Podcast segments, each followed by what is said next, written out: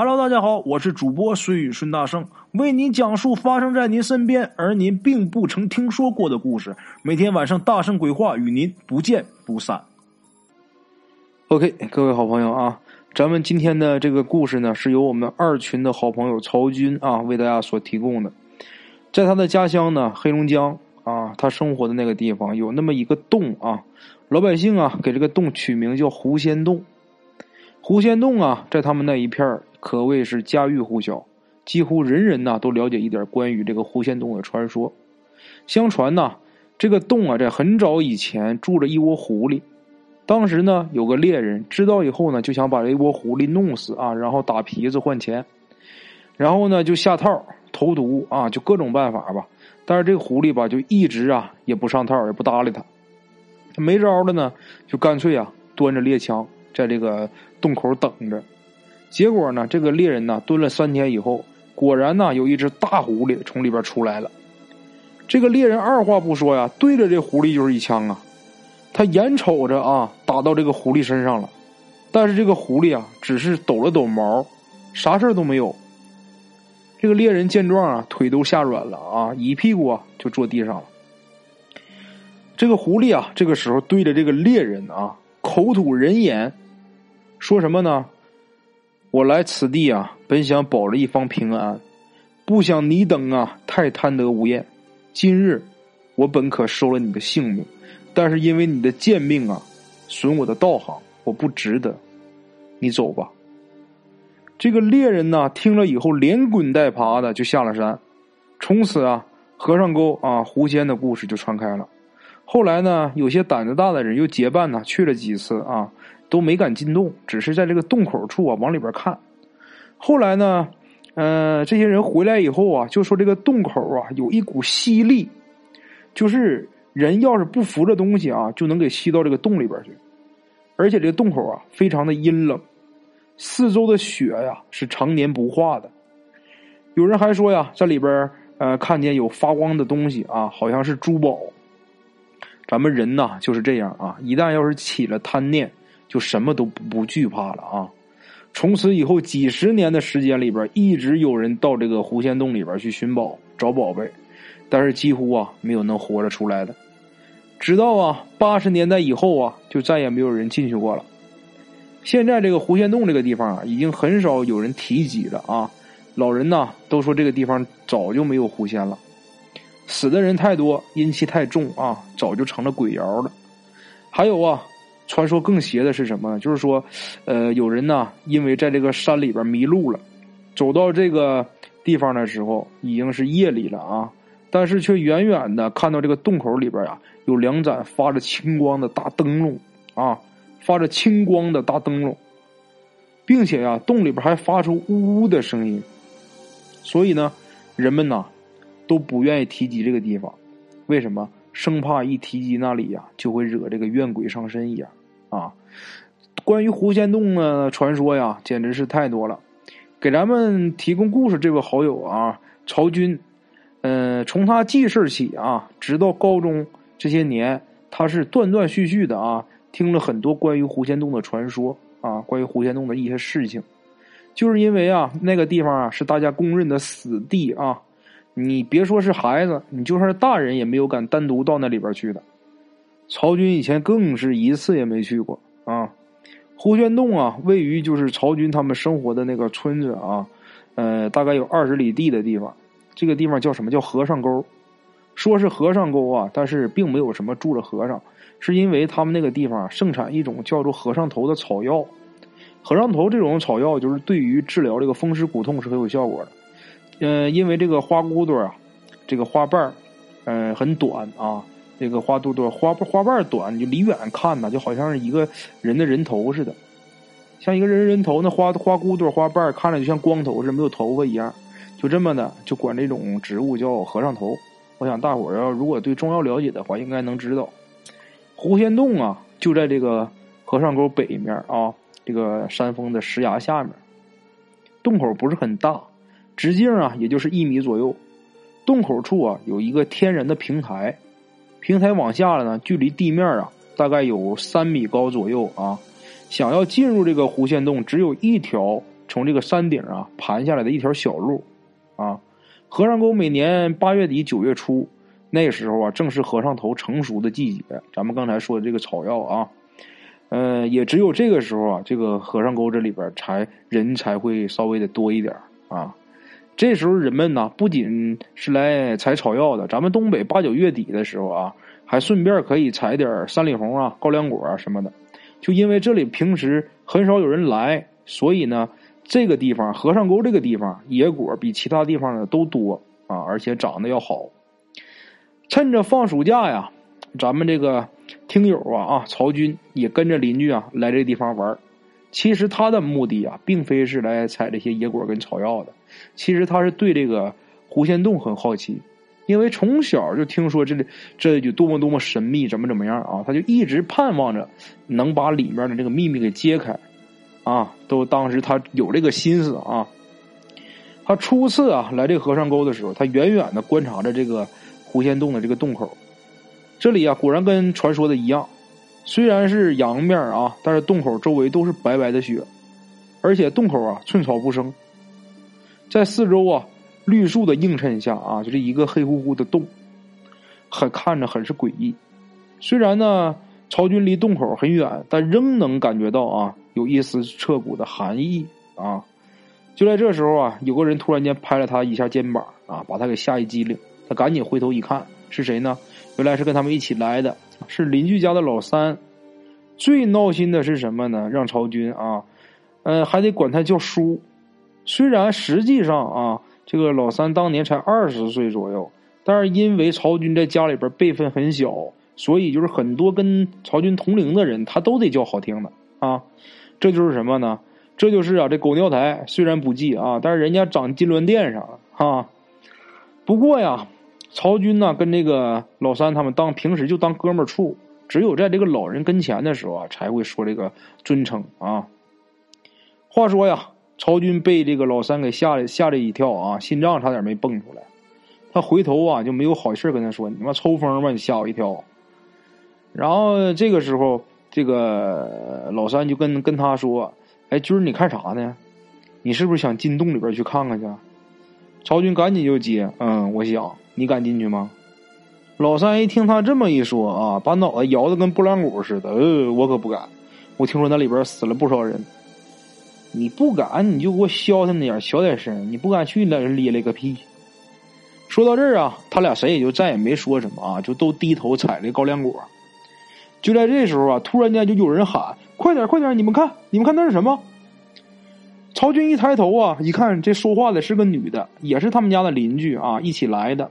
就见他呀，手指着狐仙洞的方向啊，直跳脚。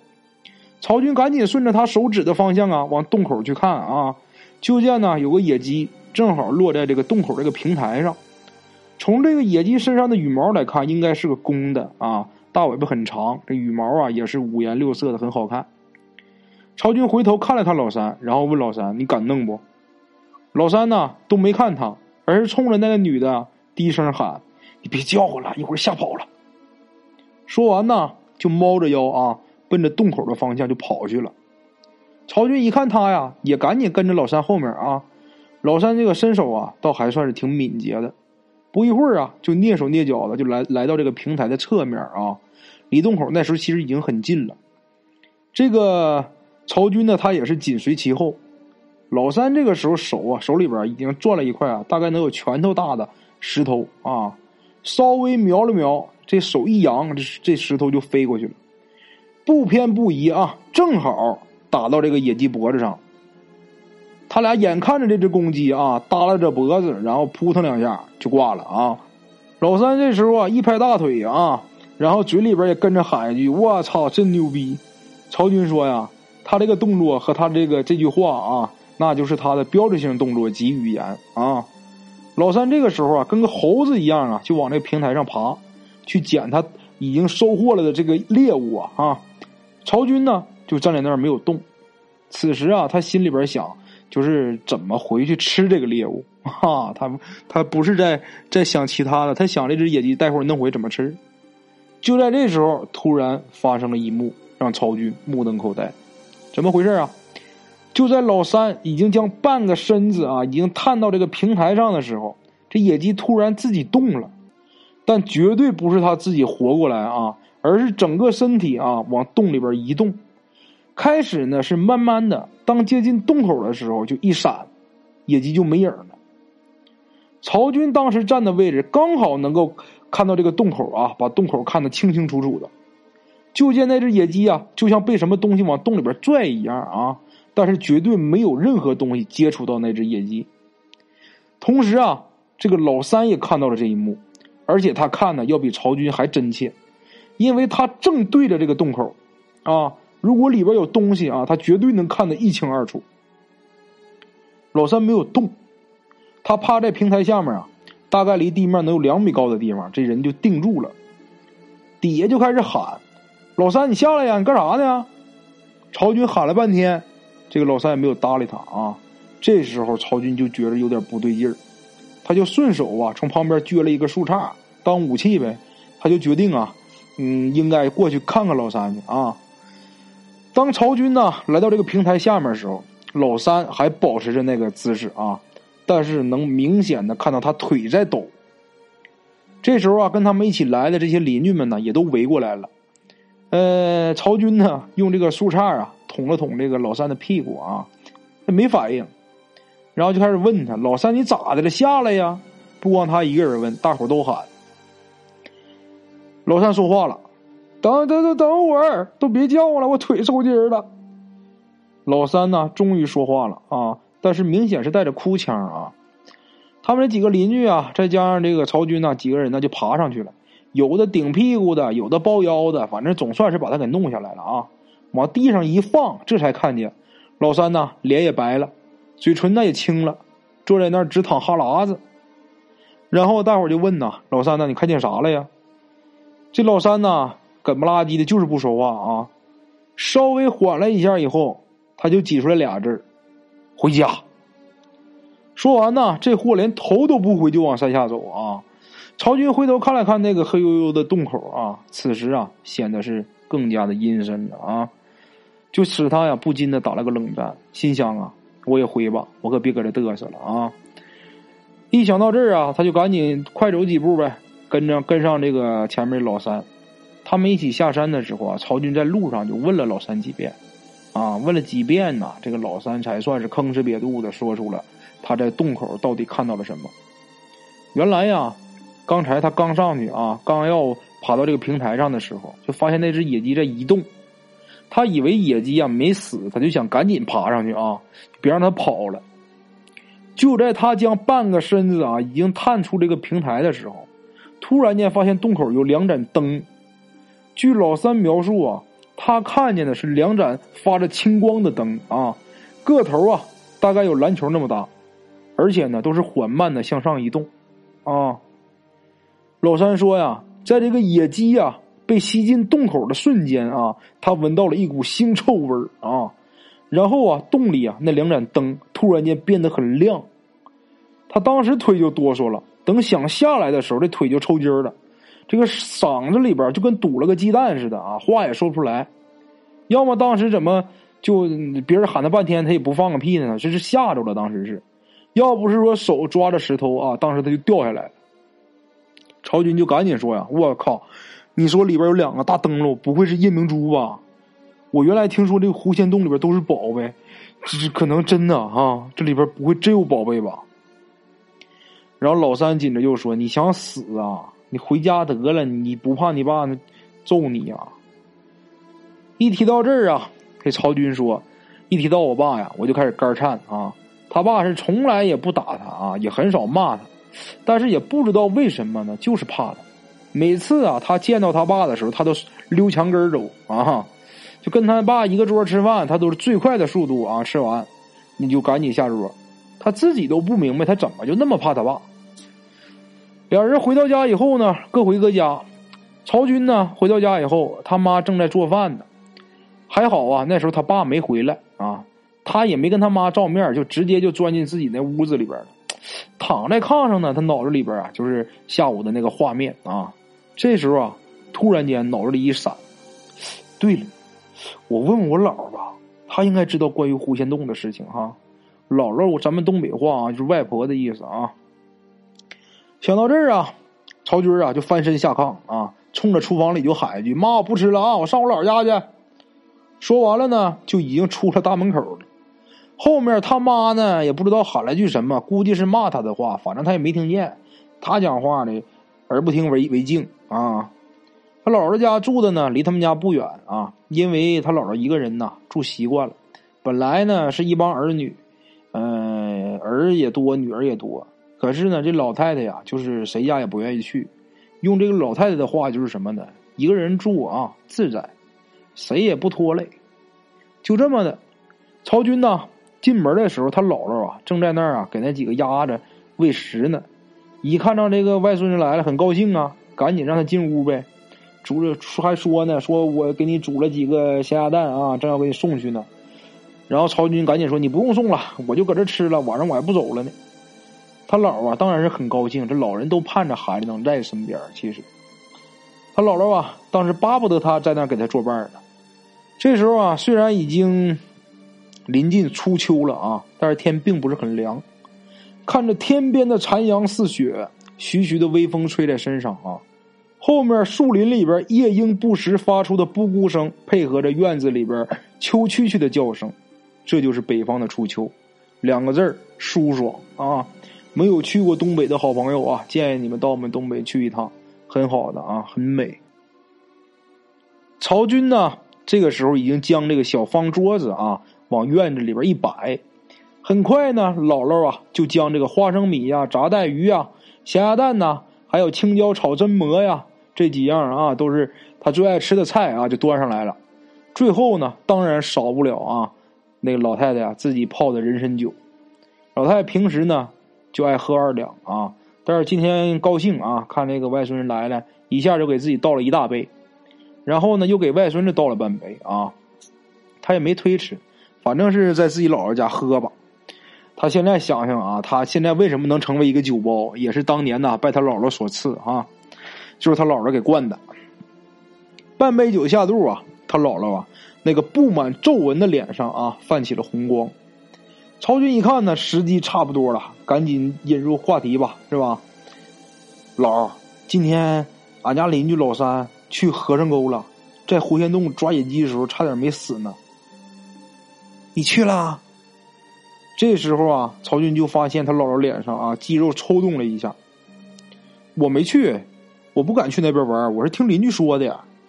曹军当时没敢说实话，怕他姥说他，也是怕他姥担心啊。嗯，你可不能去啊！我告诉你啊，那地方可残了，进去就出不来呀。你要有啥事你说姥姥可咋整啊？姥不得心疼死啊！哎，姥，你给我讲讲狐仙洞的故事呗，我我可爱听里边的事儿了。你我就听别人说那里边有宝贝，是真的吗？有啥宝贝呀？净是死人呐！你姥爷那个拜把兄弟就死那里边了。望着呀，曹军这个期盼的眼神啊，这个老太太呀放下了酒杯，又拿起了烟袋啊，接下来就开讲了啊。原来呢，当年呢，曹军的姥爷刚到他们这个地方的时候，结识了几个工友啊，因为当时一起干活的工友，了解以后才知道，闹了半天呢，都是山东老乡啊，山东闯关东过来的老乡。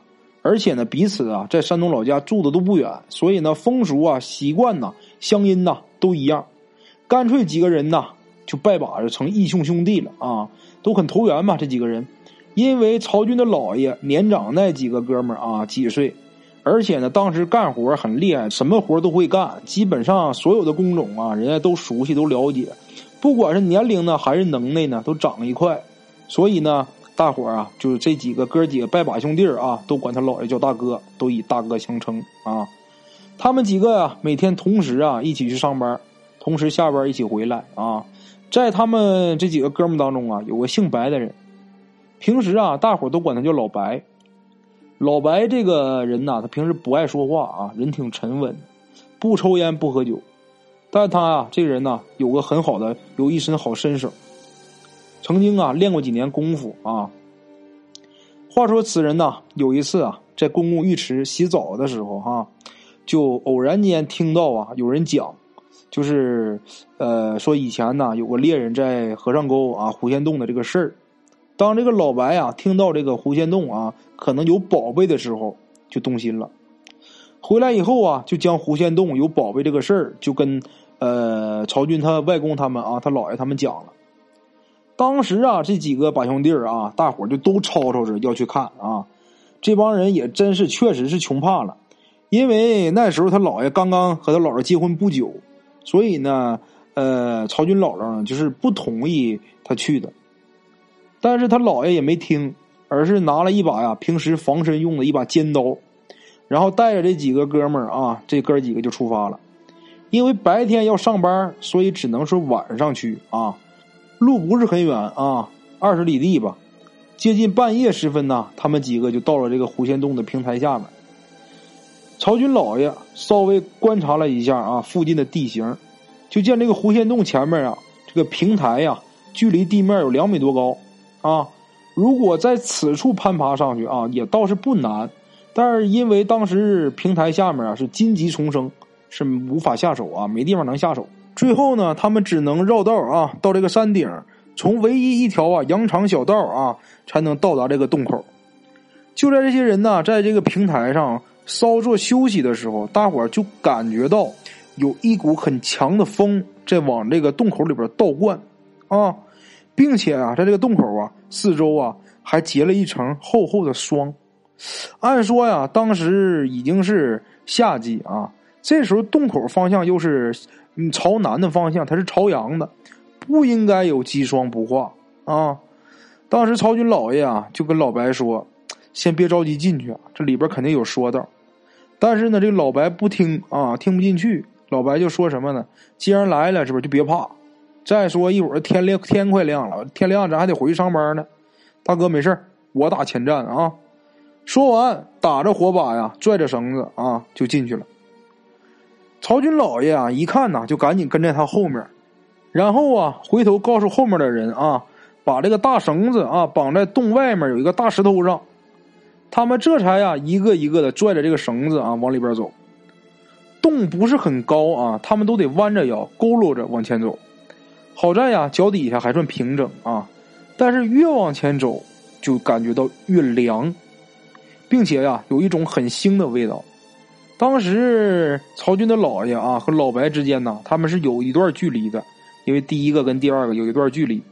老白呢在最前面拽着这个绳子头，而这个曹军的老爷呢在后面啊，走着走着啊，突然间觉得手中的绳子一颤，然后前面啊就漆黑一片，啊，再拽这个绳子啊，就感觉没有力道了，证明什么呢？前面那人没有了，最起码这个绳子脱手了，老白不见了。曹军老爷赶紧呐，让后面的人啊把这火把拿过来，啊拿过来之后，赶紧往前啊紧走几步。当这个火把呀照在前面这个地面的时候啊，大伙都吓了一跳，尤其是这个曹军老爷，他是靠的最近。原来呀，地上有一个像人大腿那么粗的一个东西，像是什么动物的尾巴啊，还在慢慢的往洞里边移动呢。因为啊，洞里边的空间比较小。曹军老爷当时啊，只能弯着腰啊，等他腾出手来啊，掏刀的时候，那个东西啊，已经爬到这个洞的深处去了啊。这时候后面的人呢，也都赶赶上赶上来了啊，都跟过来了。曹军老爷啊，就把看到的这个东西跟大伙说了，告诉大伙啊，老白可能是完了，但是不管是死是活呀，都得去救他呀。然后呢，曹军老爷啊，就跟着大伙说。你们在原地等着啊！一旦听见有什么声音，就赶紧往外跑，因为他觉得呀，这里边啊，这东西啊挺邪性的。你想啊，这不管是什么东西，光尾巴呀，就得有人大腿那么粗，那是什么东西啊？说完以后啊，曹军老爷一手拿着火把啊，一手拎着刀，就奔里边去了。走了大概有十几米的样子啊，猛然间他看见前面啊有两盏青绿色的灯。这两盏灯啊，在漆黑的洞里边啊，显得是异常的诡异啊！当时呢，曹军老爷喊了几声，喊喊谁呀？喊老白，但是一直没人答应。这下他心就凉了，心想着人肯定完了。正想到这儿的时候啊，那两盏灯啊，上下晃悠着啊，就奔他来了。紧接着呢，是带着一股腥臭的风啊，就刮过来了，就连他手中拿着火把呀，都给喷灭了。因为这风啊，臭的让人喘不过来气来都。所以呢，曹军老爷当时啊，就憋住了气，屏住了呼吸啊。就在那两盏灯啊，快到他跟前的时候，突然间停住了。曹军老爷这时候啊，也蹲下了。此时啊，他将这个尖刀啊交到右手，左手呢就伸进这个怀里，就把这火药给掏出来了。因为啊，他们来的时候啊，带着这个火药啊、绳子啊这些东西啊。因为从刚才他看见那条尾巴开始，还有啊，刚才那两盏灯啊，以及那股腥风，他姥爷就已经猜出来了，这个东西啊，应该是条大蛇。因为曹军老爷呢，少年的时候就在老家山东老家，就听别人讲过。只有啊，这个粗细啊超过八寸的蛇啊，眼睛才会发光。咱说的是蛇啊，而这个蟒啊，它与蛇是大不相同。蟒它再大啊，它眼睛都不会发光。而这个蛇一般呢是长不了太大。像洞中这条蛇，必定是吃了山中灵物，才能修到这个地步啊。也就是说呀，这条蛇呀，那对眼睛以及蛇胆就是宝物。此时啊，曹军老爷将这火药掏出来以后，那个大蛇呀，好像是闻到这个火药的味道了，就慢慢往后退。就无论什么蛇啊，都最怕三样东西，大伙记住了啊？什么呢？硫磺、雄黄以及这个烟袋油子。烟袋油是咱们东北话，就是烟油啊。因为火药啊成分呢就含这个硫磺，这个东西啊，他不敢靠近啊，不敢到他到这个曹军老爷近前。咱再说啊，曹军老爷就见这个方法奏效啊，干脆啊就把这个整袋这个火药啊就都给扬扬出去了。这一下，这个大蛇受不了，就像疯了一样啊，转身就没命的往洞里边钻。这时候啊，后面就听见呃声音挺大的啊，因为担心他姥爷，这些人啊挺讲义气啊，也没跑，都爬过来了。等大伙把火把啊都点上之后，才发现。这火光一亮之后，才看见这个老白呀，就在前面不远的地方躺着呢。这时候，大伙赶紧七手八脚就把他给抬过来了啊，抬出来了。到了洞口的时候啊，天已经蒙蒙亮了。再一看呢，这老白全身都是黑紫色啊，但是身上没有伤口，应该是啊被那条蛇喷出来的毒气啊给熏死的。曹军老爷呀，这个时候看着老白的尸体啊，后悔的都不行了。这才想起来啊，当年那个猎人啊。就是那个和尚沟那个传说呀，当年那个猎人啊，就是来打狐狸的时候，这狐狸不是张嘴说话了吗？狐狸说的话可是是这句话啊，是我来此地是本想保着一方平安的。他说的这个话哈。原来呀，这窝狐狸啊来这个地方，想必是为了镇住这条大蛇，但是被那个猎人呢一枪给得罪了。这狐仙呢，狐狸啊一气之下呀就走了，这才致使啊。之后有不少人都死在这个洞里边。原来这个洞里边根本没有什么宝贝啊。人们呢在洞外啊看到那两颗就绿色的夜明珠啊，其实啊就是就应该是那条蛇的眼睛。想到这儿啊，来的这一伙人呢肠子都悔青了。曹军老爷啊回头望着黑乎乎的洞口啊，心想这畜生要是出来害人就麻烦了，干脆啊就把这儿给封了得了。想到这儿呢，就告诉大伙儿，就是他们去的时候带着不是身上带着那么多工具嘛，告诉大伙啊，首先是把身上这些火药都拿出来啊，然后又去树林里边砍了一些像碗口粗的这个树干，然后把这个树干呢就截成一尺多长嘛，把这一头啊给削尖了，就跟铅笔似的啊，一尺多长，这个上面的尖跟铅笔似的，弄好了之后啊，大伙就把这些削尖的这个木桩。都把这个尖冲上啊，给它埋到这个洞前面这样一来呢，这蛇如果一旦它往外爬的时候，就很容易啊，就被这些木桩就把这肠子给划烂了啊。最后他们又把这个火药啊集中在一起，然后撒到了这个洞口外面，这才抬着老白的尸体回去。曹军听他姥姥啊讲到这，他才明白为什么老三呢说这个洞口有两个青绿色的灯笼。啊，还有呢，他今天去那儿的时候，他看到这个洞口寸草不生，想必是当年他姥爷他们在那儿撒这个火药的结果啊。嗯，咱再说曹军老爷他们回来以后啊，谁也就没敢再提及这个胡天洞的事儿。但是老白的死啊，大伙儿都知道不寻常啊。人们私下都议论着什么呢？议论着这个狐仙洞的故事。这个事儿过去几年以后啊，有一批曹军他姥家邻居啊，有这么几个人，几个人呢采山货，就无意中啊就走到了这个和尚沟那边。